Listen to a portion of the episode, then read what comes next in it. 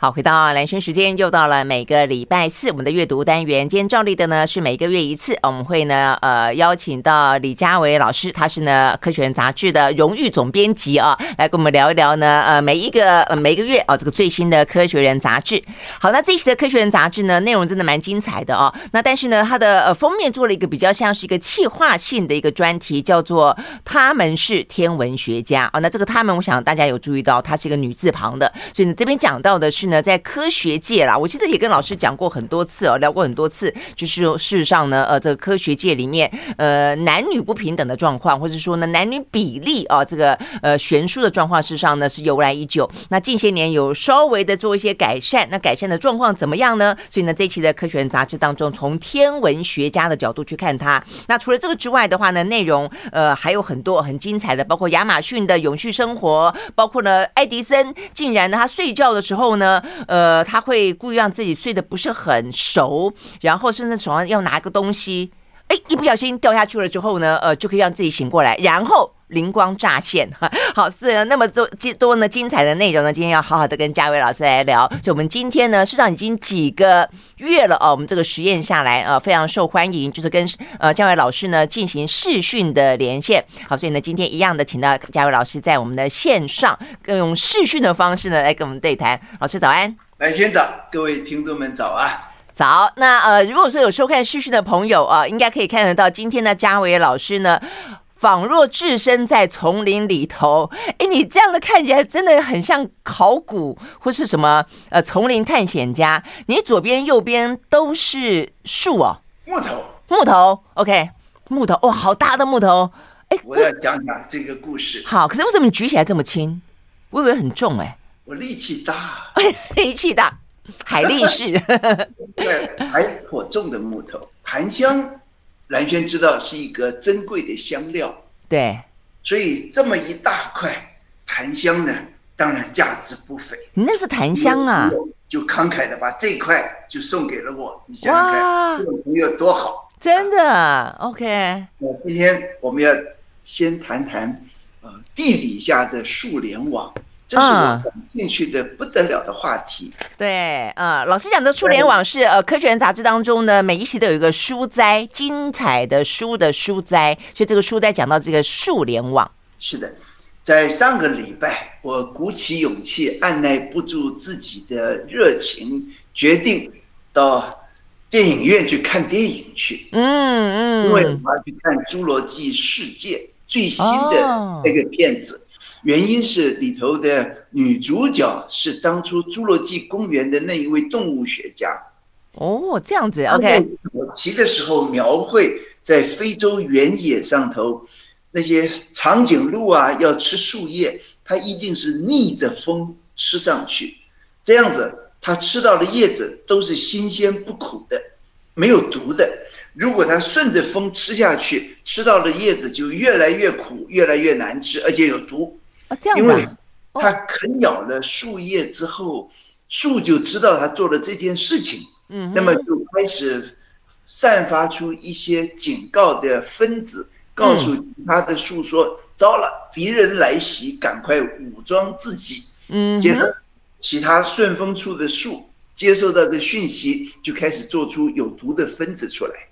哦，那么这是在空气中，我们过去就知道。有很多这一类的案例，那它不会在逆风处长出、释放出有毒的物质吗？因为被风吹走了，往下风吹去了。哦，这样子啊。所以这一来的话，呃，我们过去知道的不少精彩的案例，嗯，是植物可以闻味道，嗯，呃，跟蓝轩也提过，植物可以听声音，没错，所以可以放音乐给他听。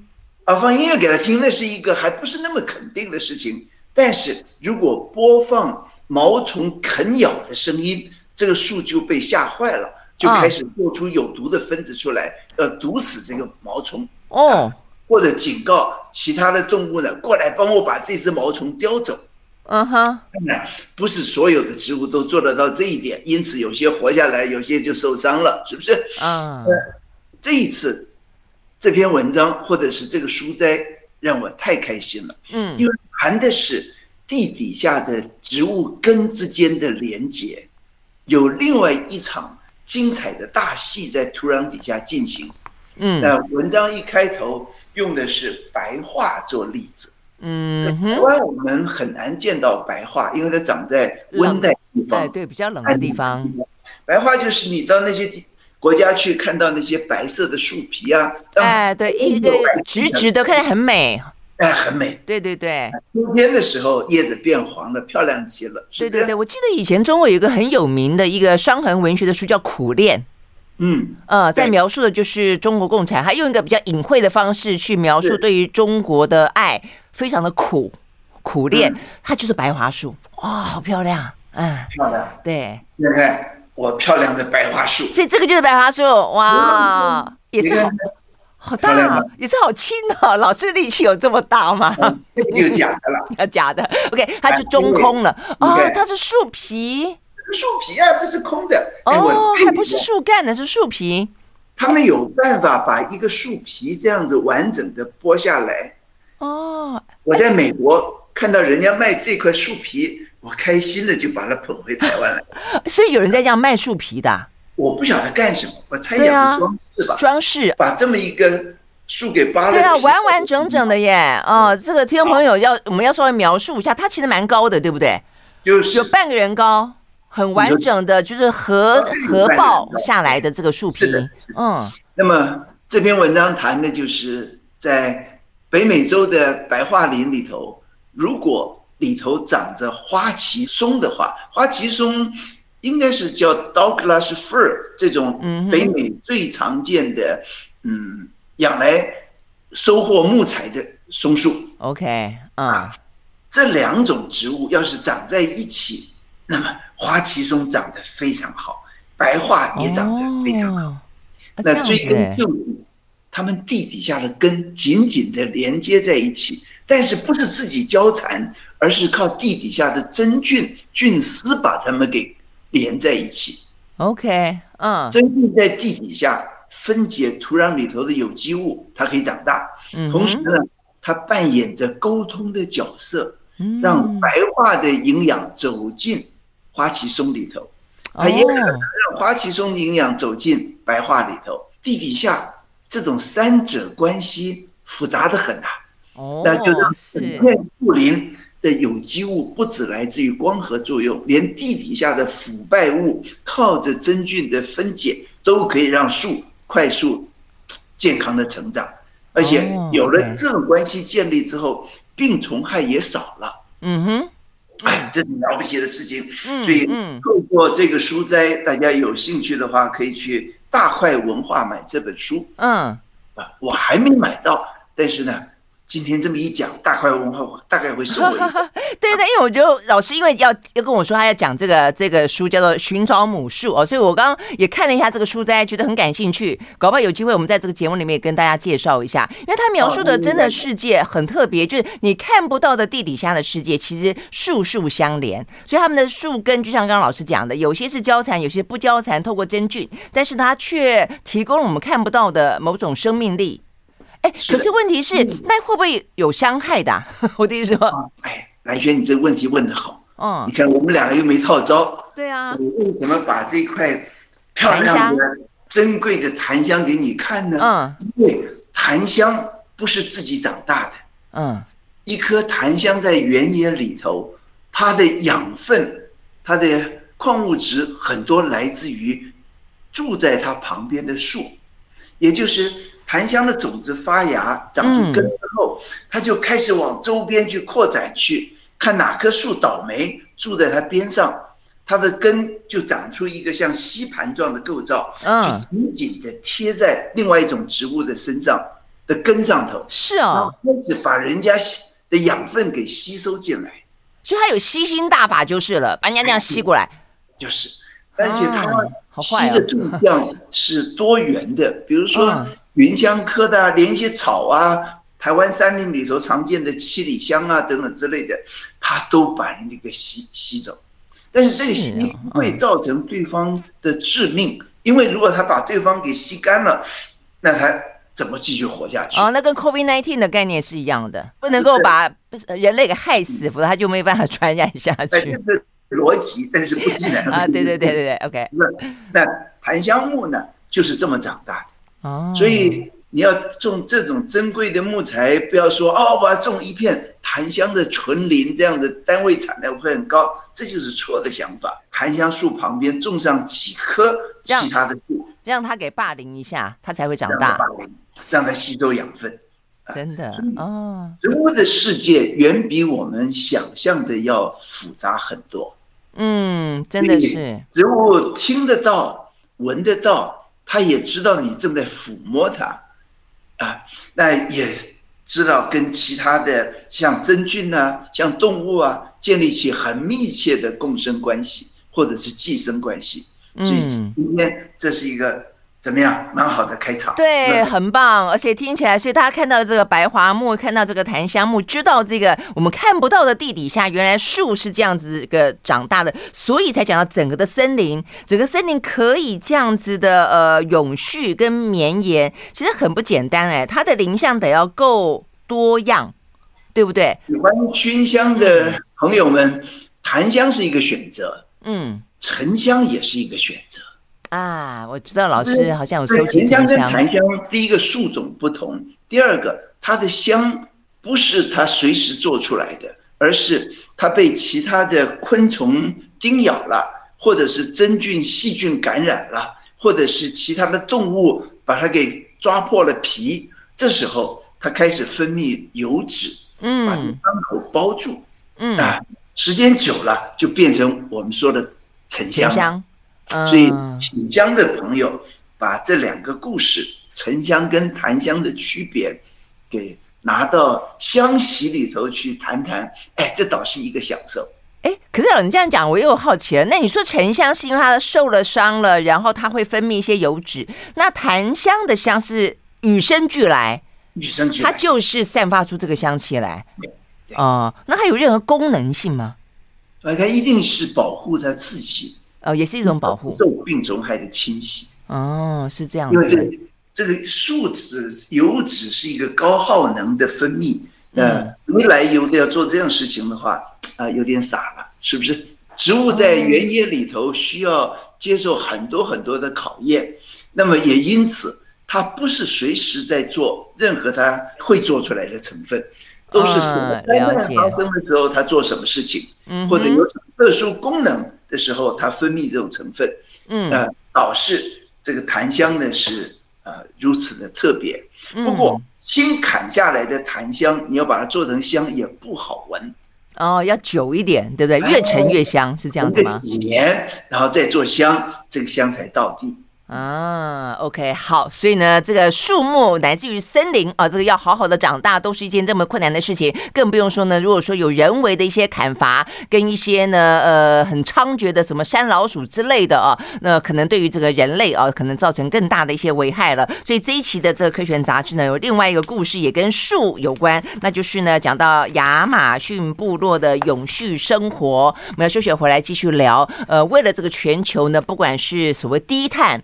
暖化的问题，所以呢，亚马逊的呃这些原住民们正在拼死啊，呃，保育他们自己的一些呢原住呃原居地。他们透过很多努力，也透过很多神秘的仪式。这神秘的仪式的话呢，有一种叫死藤水的东西，说它呢再加上其他东西混在一起之后呢，可以让人进入到一种有神域的一个状态，然后呢预知到亚马逊族人的未来。因此呢，这些未来告诉了他。该怎么回过头来保育自己的森林？哇，听起来好妙哦！我们休息呢，回来继续聊。I like 103, I like radio. 好，回到蓝轩时间，继续和线上啊，这个包括我们视讯呢正在连线中的李家伟老师来聊这一期的《科学人》杂志。我们聊完呢，这一开始讲到书斋，看到老师非常精彩的收藏啊，现在呢也还在画面上，一个是白桦树，一个呢是桧木啊，我们就知道说呢，今天呃有非常多多的芬多金 充满在我们的对谈当中。好，我们要去森林里面走一走啊，那这个全球最大的肺就是呢亚马逊，但亚马逊呢现在受到了相当大的破坏啊，甚至包括像是秘鲁。的总统就被质疑说，他其实是放任啊这些呃很黑心的商人进到亚马逊里面去砍伐他的树林，只为了是他们的经济要振兴。那所以到底怎么办？他又否认哦。那所以呢，变成说亚马逊的呃这些原住民必须要自立自强，要自我救济。那所以这一次的《科学人》杂志呢，就报道了一群呃这个叫做阿沙宁卡族，他们呢在一个叫做阿皮瓦萨村的呃村落里面，他们呢展开了自己的自我的这个想办法自我富裕。他们自我的富裕的方式很特别哦，他们也有送年轻人出去受教育，带回来一些对于政治经济体系熟悉的年轻人回来，去让他们自己的这个架构变得更加的民主化，也更加的有效率。他们会开会，他们会用西方熟悉的行销手法跟一些语言，然后呢去教育他们的族人，呃，跟外界沟通，然后呢还会用众筹，就是上网去募资，募一些呃大家的。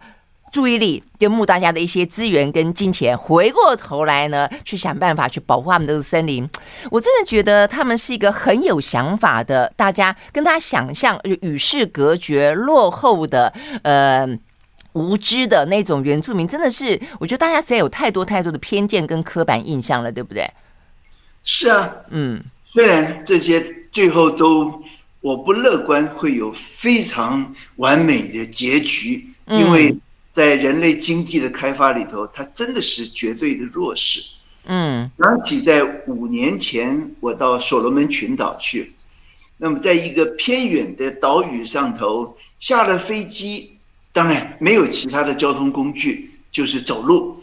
我们可能走了将近十个小时，才到一个少数大概十几个人住的小部落里。当天晚上我睡在草棚里，嗯，隔天一早跟十几个年纪跟我差不多人谈话，我就问他们：你们为什么住了这么远的地方？我是来采植物的，我是来认识这片森林的，你干嘛住这里呢？嗯，他明白的讲，他们是来这个地方抵抗伐木商的进攻。是是，跟这一群亚马逊人一样，一样，在所罗门群岛，在大洋洲，在太平洋的中间，也有那么一群人力抗这种现代式的侵入。嗯，他们想过的不是现代生活，而是想过当代生活。这对他们好像有不一样的意义在里面。是不是？对，是没错，没错。所以刚刚老师讲说你并不乐观，但是至少他有努力啊，那否则他要投降吗？这种勇气。跟明知很大可能失败，还做的就是一个，你不能说是堂吉诃德式的勇气，不过就是人类一个很重要的特质。那么在这些部落，在呃，我也去过亚马逊，在那个地方，他们把周围很多的植物拿出来提神啊，进入幻境啊，等等这种例子所在多多。也就是在各个原始部落里头，差不多都有这种迷幻药的应用。嗯，那当然，我不认为他们会过度使用。不过，对于安神或者是创造那种神圣感，是呃所在多多的例子。讲的我就想起《科学人》杂志在过往多年来，我们经常的在谈迷幻药。嗯，尤其发现迷幻药有特殊。另外的功能，对，它除了让你进入幻境之外，我记得有那么一篇文章说，适当的利用迷幻药，除了有医疗效果之外，会让人产生一个神圣的感觉。嗯，我们怎么去追求神圣的感觉呢？哎，你打坐，哎，打坐，打禅七啊，去修行。不过这种事情必须读者们很清楚的解读。嗯，来。寒暄，我带了一个标本给你看。哦，真的吗？好，今天老师有好多宝贝要给大家看。哎，这是香炉，这是香炉。刚才我们提到沉香，谈到檀香，我当然要品尝这些美好的气味，我需要香炉。嗯，大概有十来个香炉吧。你问我最喜欢哪一个？像我们这种博爱的人，通常不回答。不过这次我应该 这是我最喜欢的一个香炉。OK，这是什么木头？啊，这不是木头啊，这不是木头，这是一个很重的铜铜炉。哦，铜炉啊，哦，哎，对对对，这是一个刺铜炉，也就是一个纯铜做的，可能还加了点黄金跟白银在在里头，让它可以更重一点。这样子，但它颜色跟光泽看起来很很很亮，嗯，哎，也不生锈，这是一个漂亮的炉。但是我不是因为它漂亮是着迷于它，而是它底下有四个字，嗯，上头写的是“云左三房”，云左。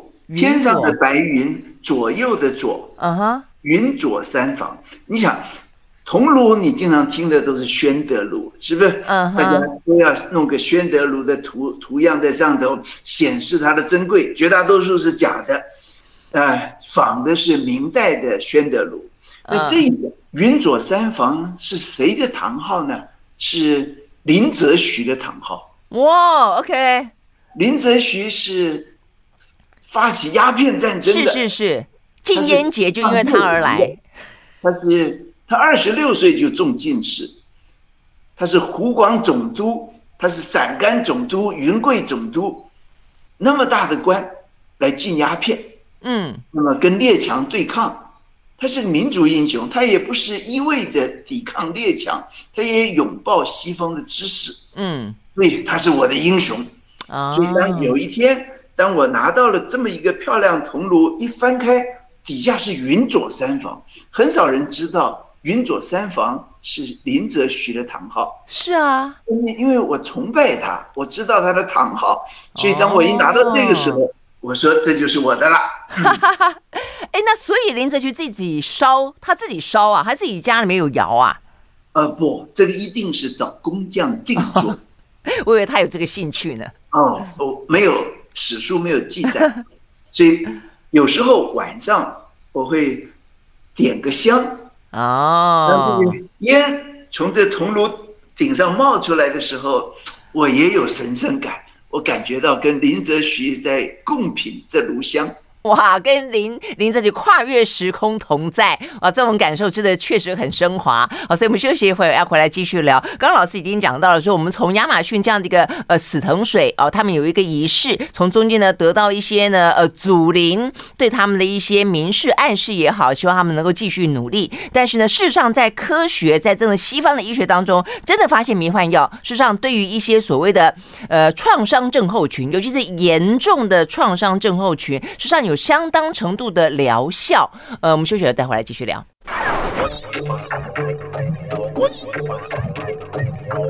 好，回到蓝轩时间，继续和线上啊，还包括视讯，我们在连线中的呢是《科学人》杂志的荣誉总编辑李家伟老师啊。好，那么接下来呢，一路从树聊到亚马逊，他们怎么样保育自己的森林，聊到了老师的珍藏，有香炉可以呢，哎，放一些香气哦，可以呢抚慰心灵。所以事实上，呃，不只是香气可以抚慰心灵，迷幻药在这个呢，在西方世界当中，甚至被列为所谓的一级的违禁品的迷幻药，在这一次《科学人》杂志。在报道里面呢，竟然说它确实有相当程度的对于创伤症候群的人哦，事实上是有相当的疗效的。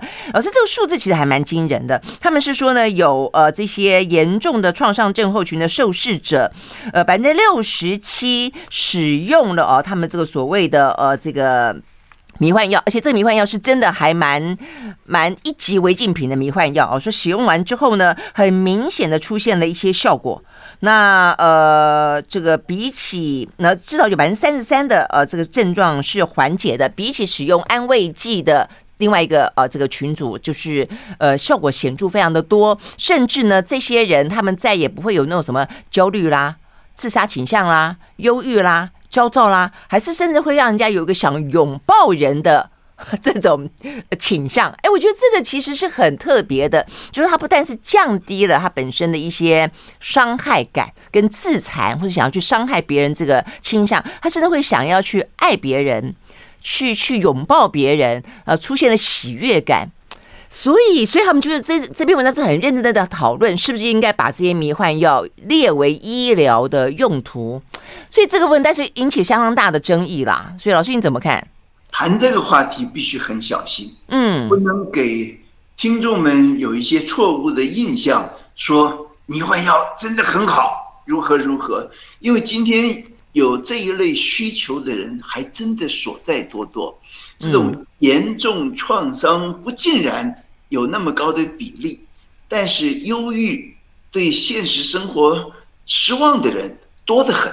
嗯嗯，这一类迷幻药显然也有清楚的疗效。我赞美的是啊，这个领域的科学家大胆的朝这个方向做实验，嗯，而且积极的取得了政府的许可来做这种好像。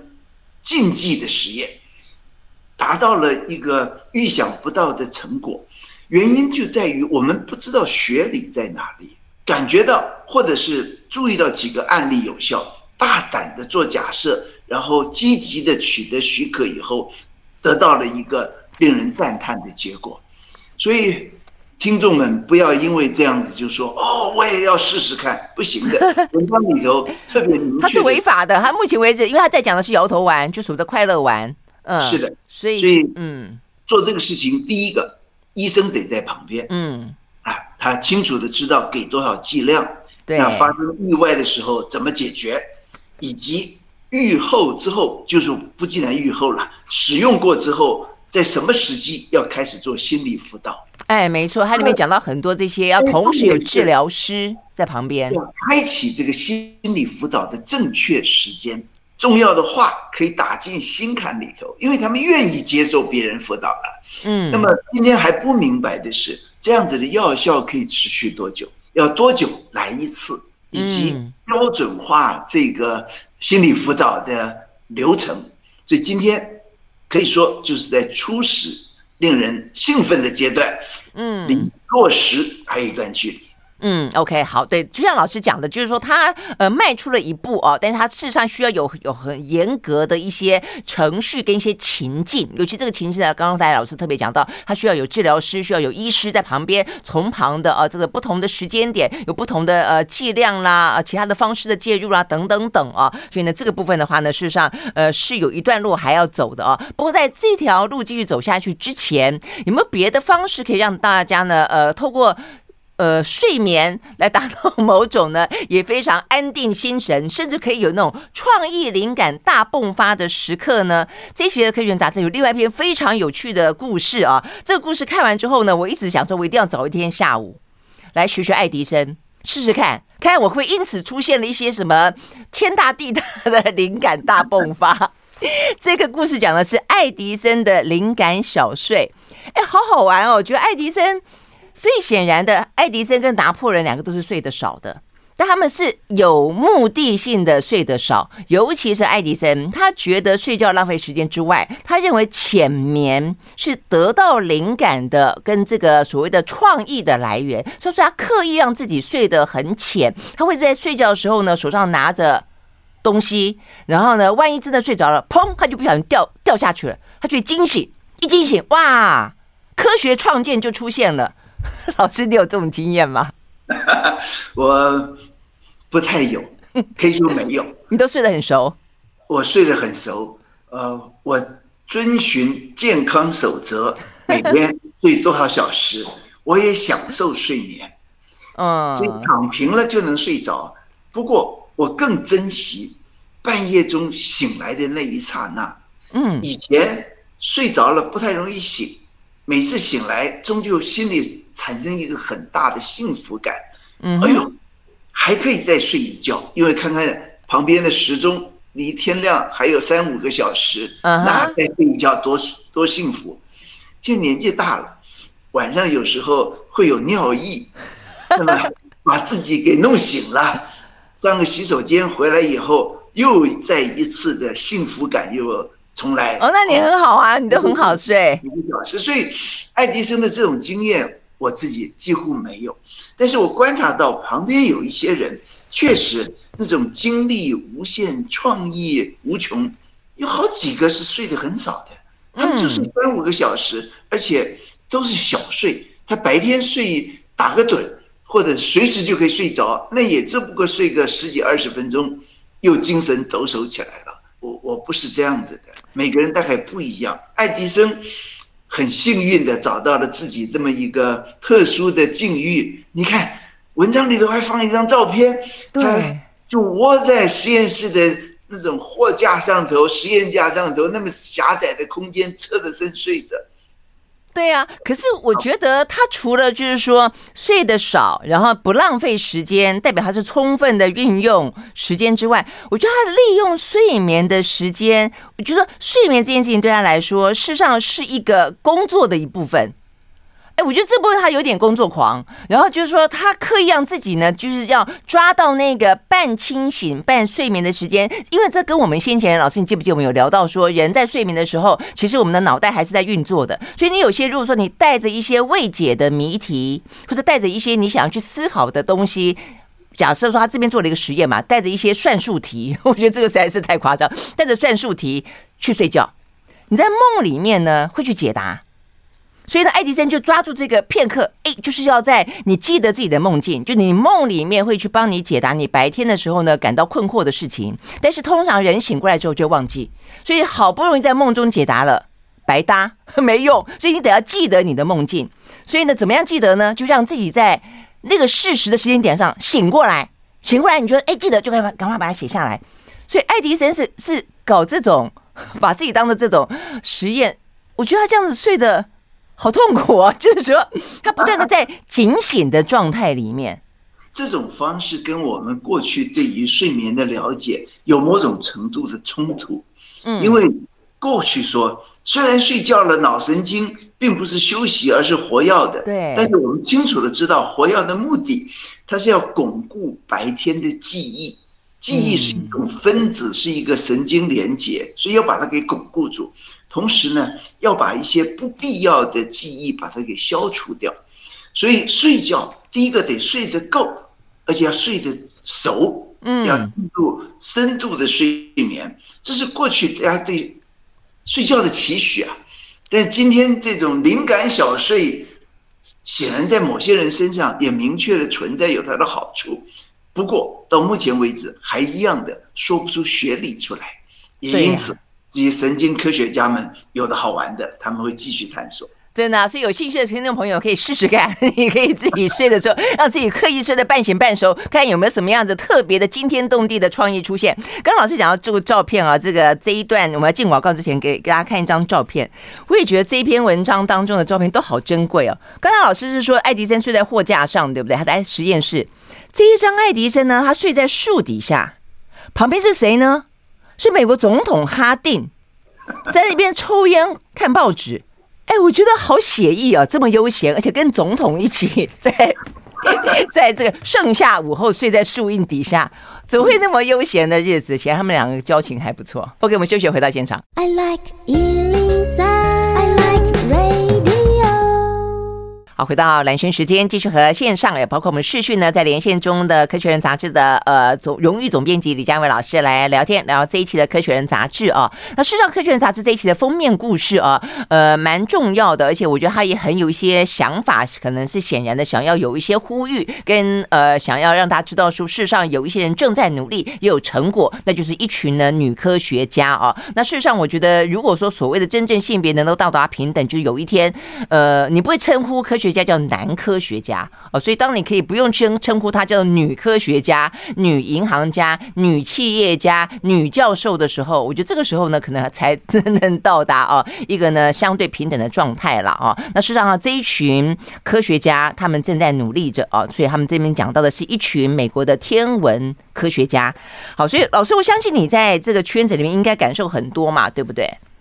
是啊，我要花点时间谈谈。吴健雄，嗯，年轻朋友或许不知道他，不过他在整个科学发展史上扮演着非常关键的角色。嗯，她当然是位女科学家，是位物理学家。在两三个月之前，我接到通知，中国大陆正在举办非常盛大的吴健雄一百一十岁的诞辰的嗯纪念会啊。一百一十岁，人家认真的来怀念他，嗯，代表他在整个科学史上头的地位。当然，很多人会说，哦，他是中国的嗯居里夫人。我们觉得他的贡献也绝对不逊于居里夫人就是了。他的一辈子受到了很多性别不平等的经历。当然，后来他是美国物理学会的会长，他得到了无数的荣耀。大家遗憾他的呃合作者杨振宁跟李政道得了诺贝尔奖，但是当初是刻意的忽略了他吗？还是如何？今年也正好是杨振宁的一百岁生日。哇，OK，我就遥想吴健雄坐着船到美国念书，到了加州。他在 Berkeley 停了一段时间，他就听说密西根大学给了他入学许可的那个大学，女学生是不准走进活动学生活动中心的。嗯，大门只给男生走，女生要进去得走侧门，所以呢，他就不去密西根了，他就留在 Berkeley 念书。在往后他的学术生涯里头，尽管表现那么杰出。他的升等，他的荣耀，甚至连他的薪水都长期的不及男性的教授那么丰厚，所以这是一个非常写实的奋斗史。他为此要付出的代价也当然很高，在那一个女性必须操持家务等等之类照顾孩子的时代里头，我记得有一次我跟吴健雄的儿子叫 Vincent 谈话。嗯，他就一个儿子，后来也是一个物理学家。他就告诉我，他小时候，妈妈是吴健雄，爸爸是袁家骝，袁家骝是袁世凯的孙子。嗯，从小过着一个没有父爱母爱的生活，每天放学回家没人，他是不期待有晚餐吃的，所以他说他是天底下最会做 spaghetti 的人。他知道怎么把罐头的鸡汤煮的还可以喝下去，哇！那你可以想象，他对父母是有明确的不谅解，那当母亲的心中也一定的有所亏欠。这就是女性科学家为什么长期的在比例上、在领域上头不太平衡的一个背景原因之一嘛？是不是？嗯，大家对女性的长期的偏差的看法。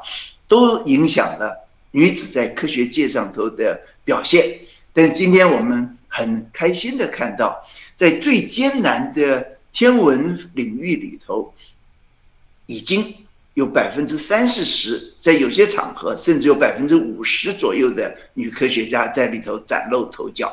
嗯，一个跨时代的改变，非常好。对啊，他在里面当然讲到，就像刚才老师讲到的，所以吴健雄确实很辛苦啊。他当初呢连正门都进不去，但是现在的话呢，其实很多的科学家都是在他们各自的领域里面呢，呃，成为那栋建筑物里面争取到女性厕所的第一人。我也觉得这个这个实在是太太讽刺了。包括我们那时候在介绍女美美国的那个恐龙大法官，呃，这个金伯格，他也是一样，他说呢，在美国最高法院里面一开始进去，因为过去的九个大法官里面都是男生。所以没有女没有女生大大法官的厕所，所以呢，他们得要自己呢剪一个人形贴上去。我说这是宣誓，这是女性的地盘。所以呢，这样子一路走来啊，那终于在每一个领域里面都有越来越优秀，而且呢相互串联啊。这也是他们这篇文章里面特别提到了女性的科学家们啊，他们相互帮助。呃，在那么一个呢男性一片天的呃世界里面呢，呃，要彼此之间呢给一些力量，给一些支持，给一些相互了解，呃，会呃走出越来越。越好的一些呃贡献了啊，这个给出更多的贡献，然后打出一片天。台湾市还有吴健雄的科学营嘛，对不对？是啊，今年八月在三林溪继续进展，嗯、应该是第二十四届了。嗯，非常鼓励女同学们参加。对呀，嗯，我觉得呢，这个是不分领域的了啊，大家都有自己的天空，喜欢就去翱翔吧。OK，好，所以呢，这是这一期呢《科学人》杂志的封面故事，也非常谢谢老师分享有关于那么多呃，这个吴健雄，还有你刚才收藏这么多的一些呃收藏品，很精彩，谢谢老师喽，谢谢，嗯，拜拜。